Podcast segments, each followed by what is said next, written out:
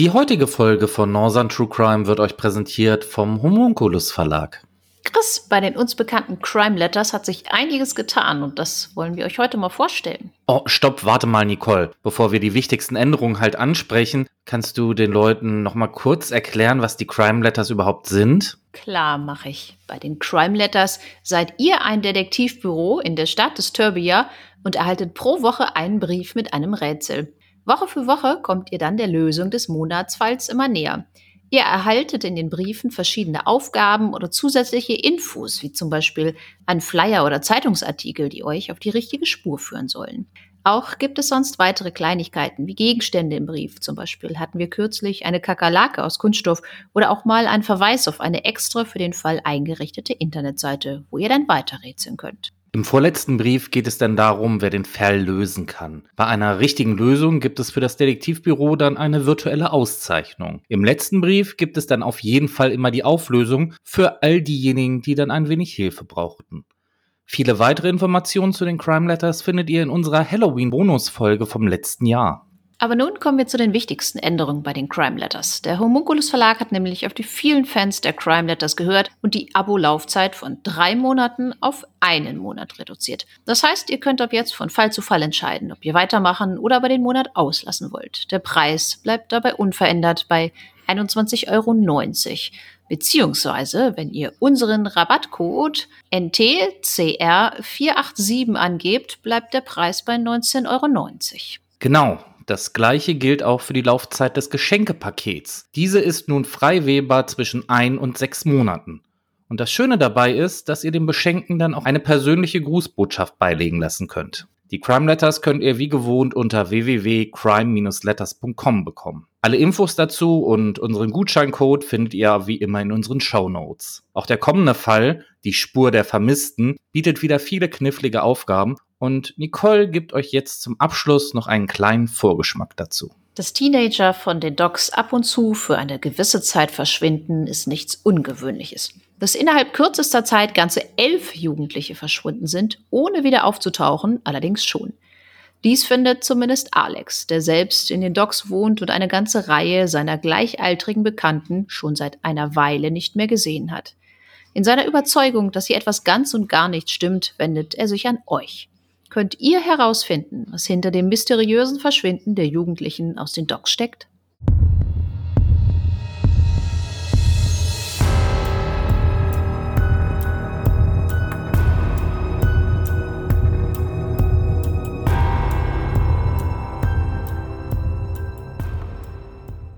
Herzlich willkommen zur 54. Folge von Northern True Crime. Mein Name ist Chris und ich begrüße an meiner Seite die charmante Nicole. Hallo Nicole, grüß dich. Hallo Chris, hallo Hörerinnen und Hörer. Wir freuen uns, dass ihr wieder eingeschaltet habt. Diesmal geht's nach Hamburg, oder? Ja, ich habe es ja in der letzten Folge versprochen. Und zwar gehen wir dazu in den kalten Januar des Jahres 1947. So, wir reisen in der Zeit ein bisschen zurück. Ne? Unser Fall beginnt in den Trümmern nach dem Zweiten Weltkrieg. Es ist finsterste Nachkriegszeit, geprägt von Not und Elend. Mehr als die Hälfte des Wohnraums ist im Krieg zerstört worden.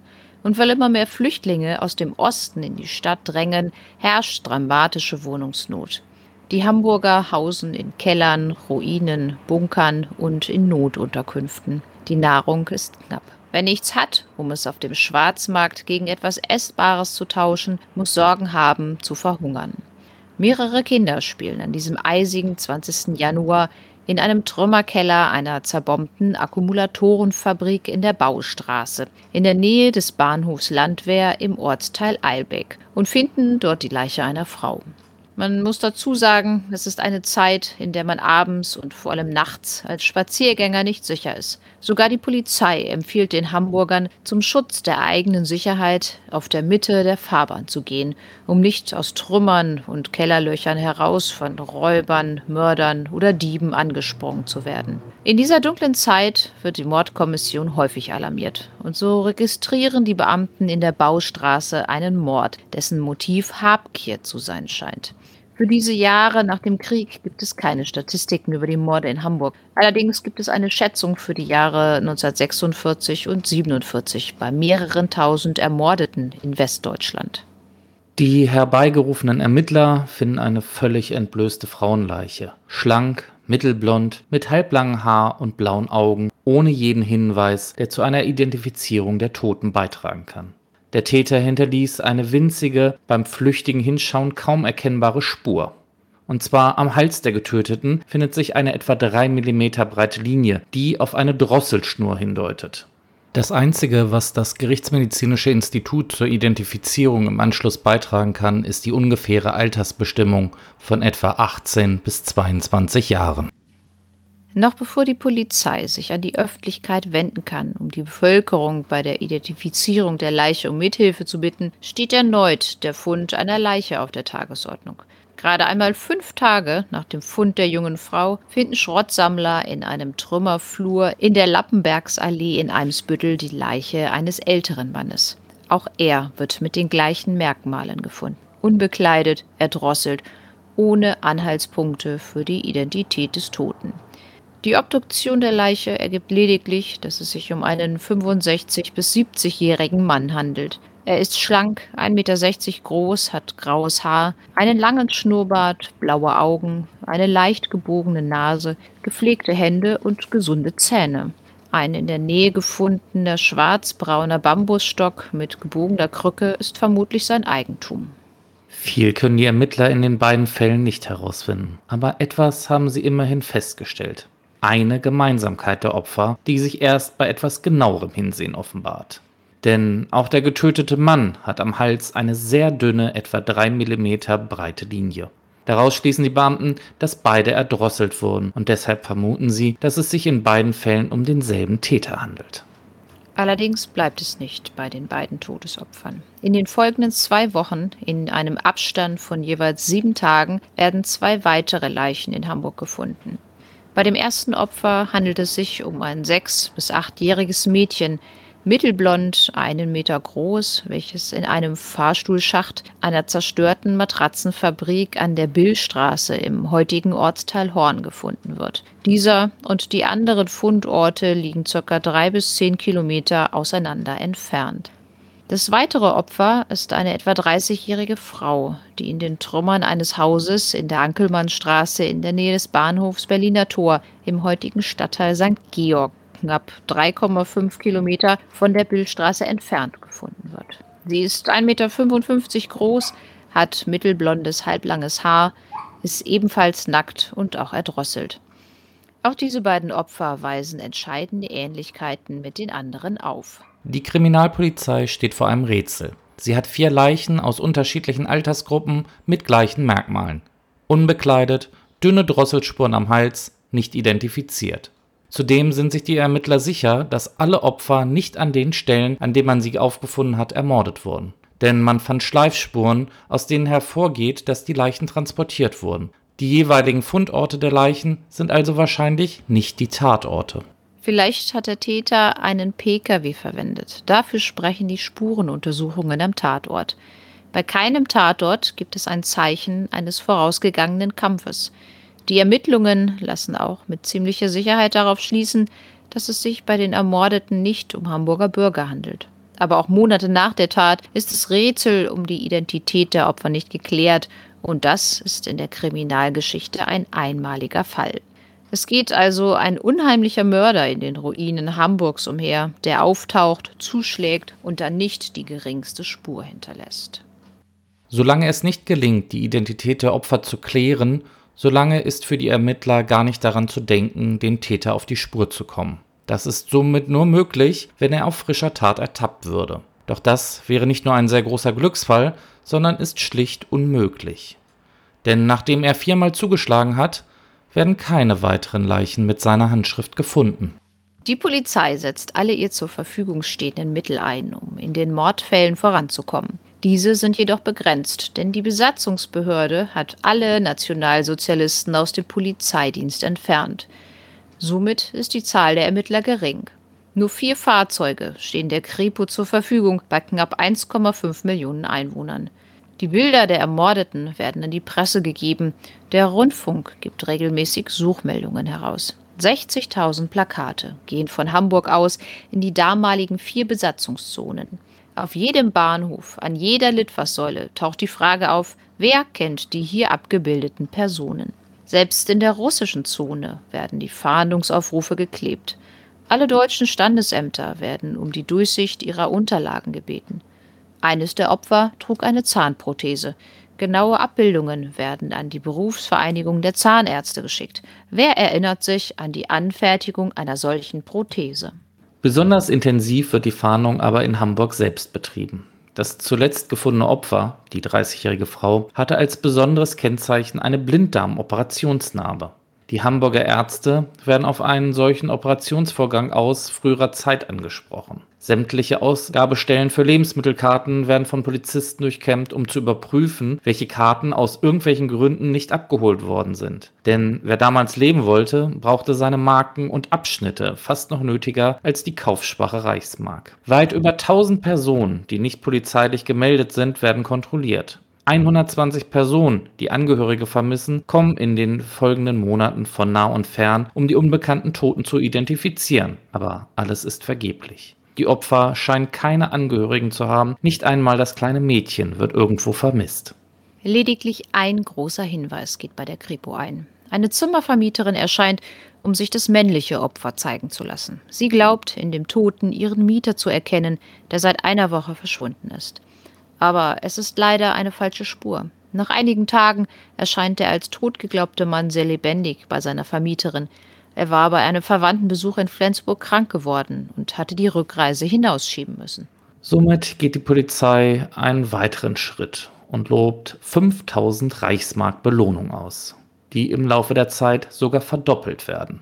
Zusätzlich zu dem Geld, was heutzutage sehr unüblich klingt, soll es als Belohnung 1000 Zigaretten für denjenigen, der eine echte Spur zum Mörder hat, geben. Doch es stellt sich auch hier kein Erfolg ein.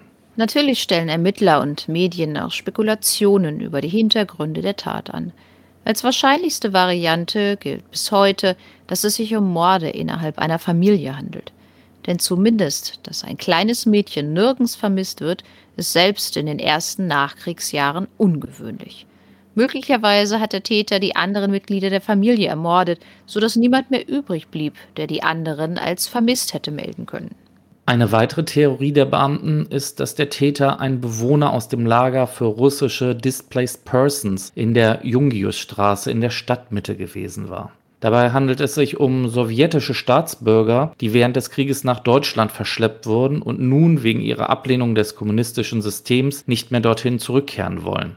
Solche Personen sind in Teilen der deutschen Bevölkerung nicht wirklich beliebt. Dass umgekehrt die Opfer aus diesem Kreis kommen könnten, wird kaum für möglich gehalten, da die Körper der Toten alle in einem gepflegten und gesunden Zustand waren, was gegen die zweite Theorie spricht. Denn die Displaced Persons leben zu dieser Zeit unter Bedingungen in den Lagern, die beispielsweise eine intensive, regelmäßige Körperpflege erschweren. Im Frühjahr 1949, nach inzwischen über 1000 überprüften Personen und sogar einem eingeschalteten Hellseher, dann die erste heiße Spur. Rudolf Pleil, ein Mann, der wegen eines Mordes im Zuchthaus Celle seine Strafe verbüßt, gesteht in Haft sechs weitere Morde und drei Raubüberfälle. Darunter auch zwei Frauenmorde in den Trümmern von Hamburg. Die Mordkommission der Hamburger Polizei steht den Geständnissen des 24-jährigen Kellners aber sehr skeptisch gegenüber. Der Mörder Rudolf Pleil, der sich selbst als Todmacher bezeichnet, gibt an, in den beiden Hamburger Fällen Skizzen von den Tatorten und genaue Schilderungen der Verbrechen geben zu können. Als er dann auf dem Revier in Hamburg sitzt, muss er aber passen, als er die Tatorte in Hamburg zeigen soll. Man fährt ihn mit einem Wagen bis zum Berliner Tor, damit er von dort aus den Fundort des letzten Opfers in der Ankelmannstraße bestimmen kann. Er sagt dann, dass er bedauere, in diesen Fällen doch nicht der Todmacher zu sein. Er legt sich in der Innenseite seines Gefängnisanzuges eine grausame Liste an, und zwar mit den Namen seiner Tatorte. Ich kann schließlich nicht alles gemacht haben, sagt er. Außerdem sei er Drossel nicht so sein Ding, Tatsächlich verwendete Pleil bei seinen vorherigen Taten meist Messer oder er schlug seine Opfer, mal mit einem Stein, mal mit einem Hammer. Er scheidet in diesen Fällen als Mörder aus. Aber vielleicht macht Nicole ja auch mal einen Fall über Herrn Pleil. Und so vergeht die Zeit. Der Fall wird zum Cold Case und verschwindet aus dem Blickfeld der Öffentlichkeit. Fünf Jahre später erinnert das Hamburger Abendblatt daran, dass der Täter möglicherweise noch immer in der Hansestadt lebt. Aber auch das Herausholen aus der Versenkung führt nicht zu neuen Erkenntnissen oder Hinweisen. Die Gerichtsmediziner versuchen allerdings anhand einer Sektion der Leichen Verwandtschaftsmerkmale festzustellen. Das ist an den leblosen Körpern aber nicht mehr möglich. Das Blut gibt keine Auskunft mehr. Und so kann auch der starke Verdacht nicht erhärtet werden, dass hier eine Familie umgebracht wurde. Wir springen ein bisschen jetzt weiter in der Zeit. Im Jahr 1967 kritisiert dann die Zeit, dass die Hamburger Polizei die Verfolgung des Täters viel zu schnell aufgegeben habe. Der damalige Ermittler, Kriminalrat Hans Lühr, antwortet auf die Frage, ob die Akte dauerhaft geschlossen wurde. Das kann man nicht sagen. Sie wird immer im Blickpunkt bleiben. Sie lebt weiter, weil es bisher keine Klärung gab. Die Tatsache, dass es nie einen ernstzunehmenden Hinweis auf wenigstens eines der Opfer gab, bleibt mysteriös. Heute befindet sich die Akte in Wandsbek im dortigen Staatsarchiv. Unter dem Aktenzeichen KK römisch 2 A-1 erzählen nun zwei Aktenordner die Geschichte des Kriminalfalls. Vernehmungsprotokolle, Zeitungsausschnitte, Fahndungsplakate. Alles ist sorgsam abgeheftet. Die Ermittlungen könnten sofort wieder aufgenommen werden. Aber die Akte dürfte für immer geschlossen sein. Ja, jetzt ist unser Fall zu den Trümmermorden in Hamburg schon relativ schnell erzählt. Wir wissen weder, wer getötet worden ist, noch wer es war.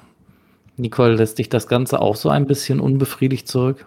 Ja, ich habe, als ich den Fall gelesen habe von dir, die ganze Zeit gehofft, dass da mal jemand gefunden wird. Oder dass die zumindest mal eines der Opfer identifizieren können, dass sich da mal irgendwo jemand meldet, ja, diese Leute vermisst. Das finde ich irgendwie so ein bisschen äh, gruselig, dass da vier Menschen verschwunden sind und die sind nie vermisst gemeldet worden. Sicherlich äh, muss man ja wohl ein bisschen im Hinterkopf behalten. In der Nachkriegszeit ist das alles ja so ein bisschen durcheinander gewesen. Da ne, hat man vielleicht nicht immer alle Verwandten ähm, sofort finden können.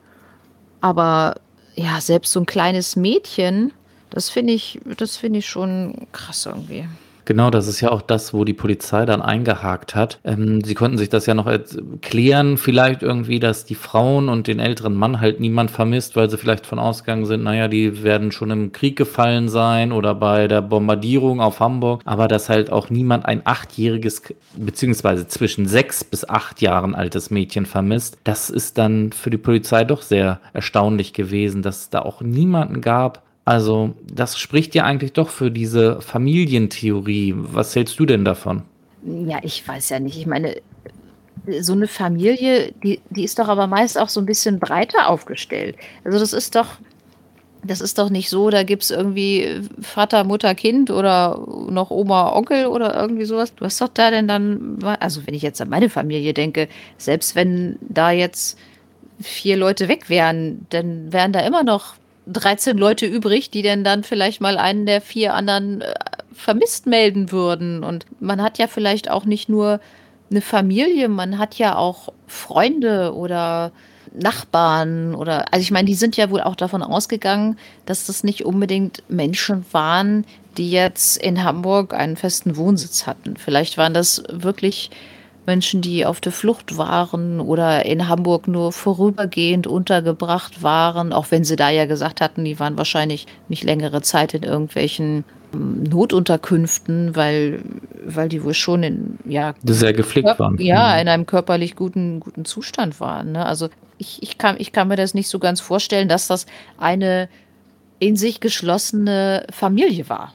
Gut, dazu muss man natürlich sagen, nach dem Krieg, ne, viele Familienmitglieder sind vielleicht auch in andere Länder verströmt, weil sie vom Krieg geflüchtet sind oder ja durch den Krieg ums Leben gekommen, dass die Familie schon vielleicht dadurch dezimiert worden ist, dass halt nicht mehr so viel übrig geblieben sind und keine Ahnung, vielleicht hat jetzt als Spekulation vielleicht der Familienvater dann auch keine Zukunft mehr für sich und seine restliche Familie gesehen und hat die aus dem Weg geräumt und aber ich finde das auch ein bisschen ja, komisch. Es gab immer noch eine weitere Theorie, mit der, über die wollte ich auch nochmal mit dir sprechen, was du davon hältst, dass das erste nur ein Mord so gesehen war und für die anderen drei Morde gab es dann so gesehen einen Trittbrettfahrer, der sich einfach derselben Art, ja, bedient hat wie der ursprüngliche Mörder und dass es deswegen zu dieser Verbindung der Morde überhaupt gekommen ist. Was hältst du von der Theorie? Ja, ist das denn, was jetzt, ich muss es uns so mal nach, ist das denn bekannt gegeben worden, dass das Opfer erdrosselt wurde und wie genau das geschehen ist? Weil wenn man jetzt sagt, man hat wirklich so ein ganz, ganz schmales Drahtseil oder irgendwie sowas, wo man die Person halt auch an einer bestimmten Stelle am Hals dann dann halt da erdrosselt hat. Und das zweite Opfer ist auf genau dieselbe Art und Weise verstorben und man hat das vorher, ich sag mal, an, an die Presse da rausgegeben oder der Bevölkerung halt irgendwie erzählt. Dann könnte das ja vielleicht schon sein, aber wenn das vorher nicht veröffentlicht wurde, dann ist das ja quasi äh, Täterwissen. Und wie will man denn dann genau so ein Seil bekommen haben und das Opfer denn dann auf dieselbe Weise umgebracht? Also das halte ich denn dann irgendwie auch für, für unwahrscheinlich. Oder hatten wir das, hatte die Polizei das gesagt?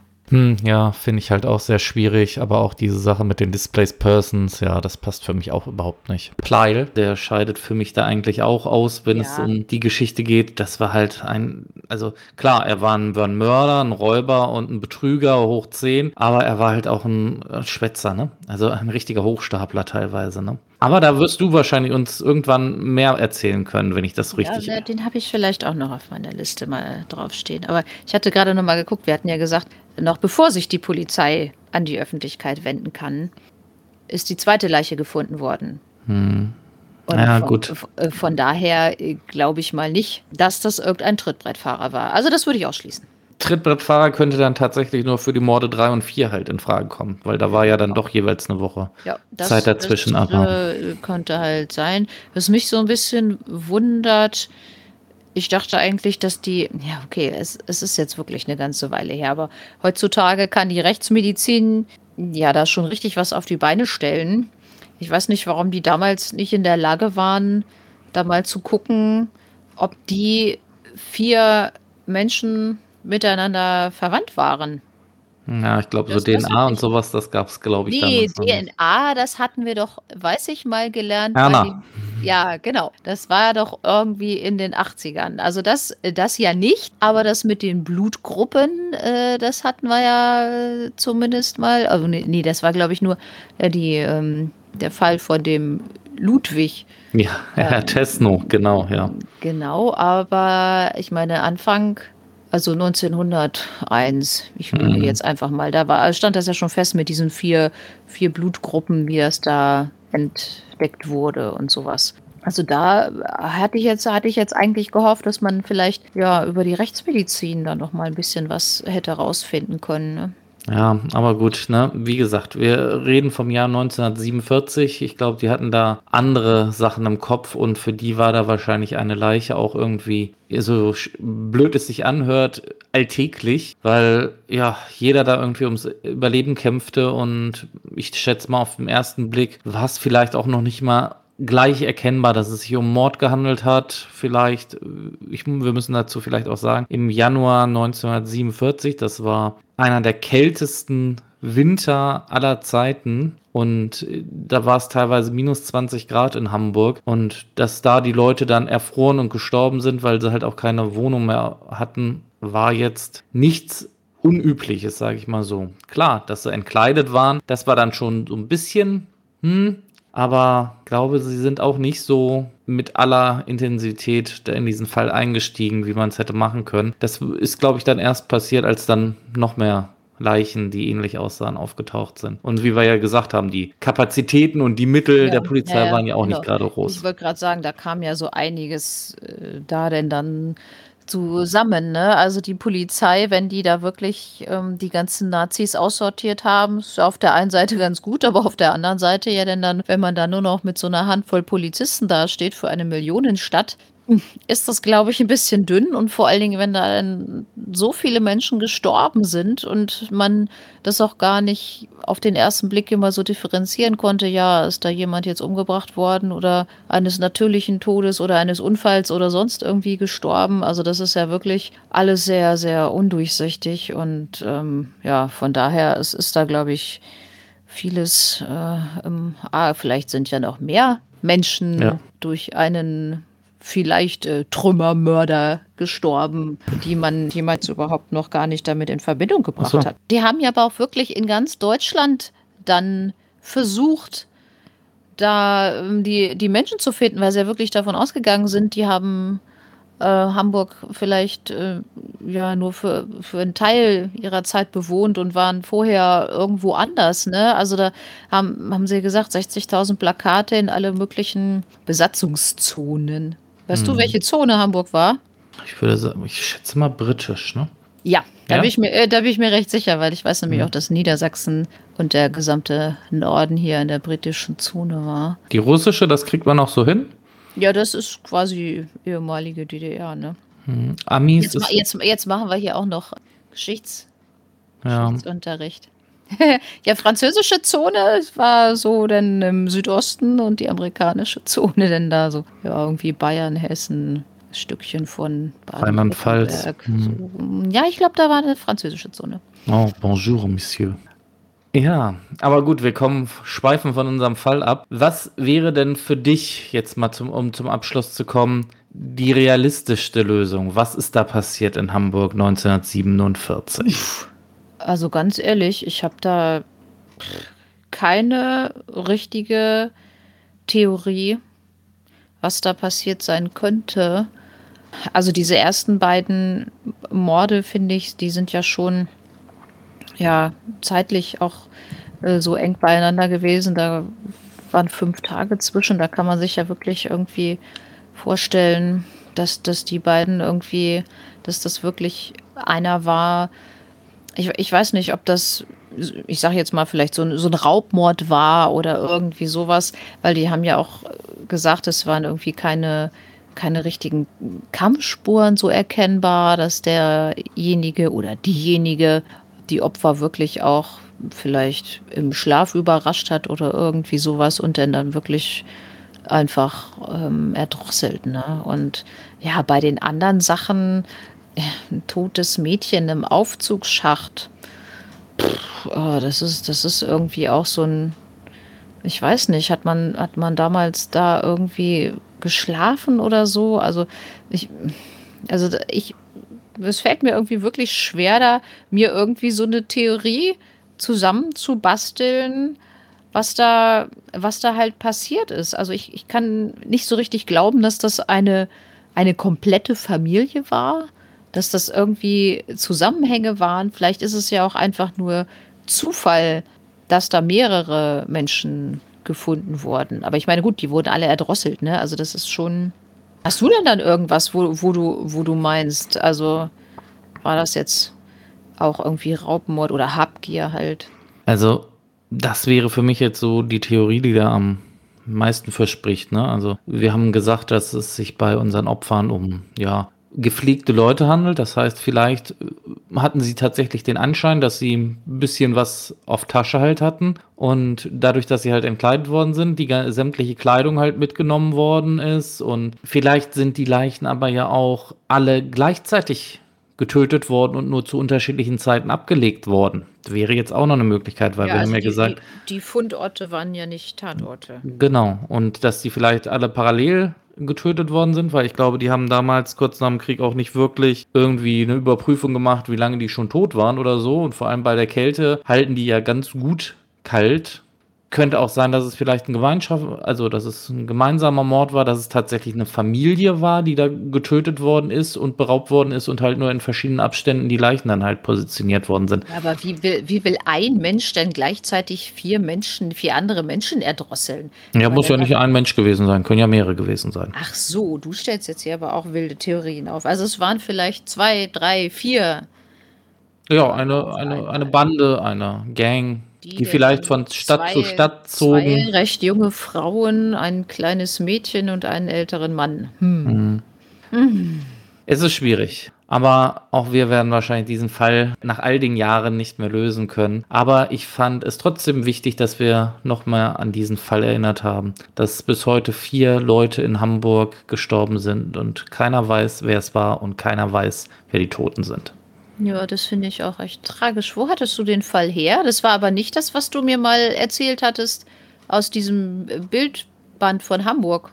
Nee, nee, tatsächlich nicht. Das war einer der Fälle, wo ich tatsächlich mal bei der Recherche nach Fällen aus Hamburg darauf gestoßen bin und den ich mir dann irgendwann mal auf Halde gelegt habe und gedacht habe, auch irgendwann machst du den mal. Und ja, irgendwann ist heute. Du als alter Cold Case-Experte. Ja, nicht nur du kannst Cold Case. Ich habe gedacht, ich mache jetzt auch mal einen. Ne? Ja, ich glaube, du hast schon mehr gemacht als ich. Die meisten kommen nur von dir. Ja. Ich sag nur hinter Kaifeck. Den wirst du auch nicht vergessen. Nein. Gut, Nicole, können wir unsere Trümmermorde schließen? Ja. Sehr schön. Kannst du uns vielleicht noch sagen, ob es das nächste Mal bei dir, Winston, nicht um einen Cold Case geht und vielleicht auch, wo es hingeht? Also ich werde jetzt mal keinen Cold Case machen, weil da hatten wir jetzt erstmal wieder genug. Aber ehrlich gesagt weiß ich noch nicht, wo es hingeht. Ich muss mal gucken, ob das Verfahren, was ich hier in Niedersachsen beobachte, ob das schon beendet ist. Dann hauen wir euch das mal auf die Ohren. Und ansonsten ähm, muss, ich, muss ich mal gucken, was lange nicht dran war. Ich weiß es, ich weiß es jetzt. Bremen war sonst lange nicht mehr dran. Ach, hab, da, hätte ich sonst was Interessantes für dich, falls die du daran sind, Interesse sind hast. Eh nur noch zweite Liga. uh, jetzt vergraul uns doch nicht die paar Hörer. Ich bin doch selber Bremen-Fan, Herrgott. Gut, ihr Lieben, an dieser Stelle wünsche ich euch allen einen schönen guten Morgen, guten Mittag, guten Abend. Passt weiterhin alle gut auf euch auf, bleibt gesund und wir hören uns das nächste Mal wieder bei Folge 55. Ja, Chris hat alles gesagt. Ich verabschiede mich auch. Macht's gut.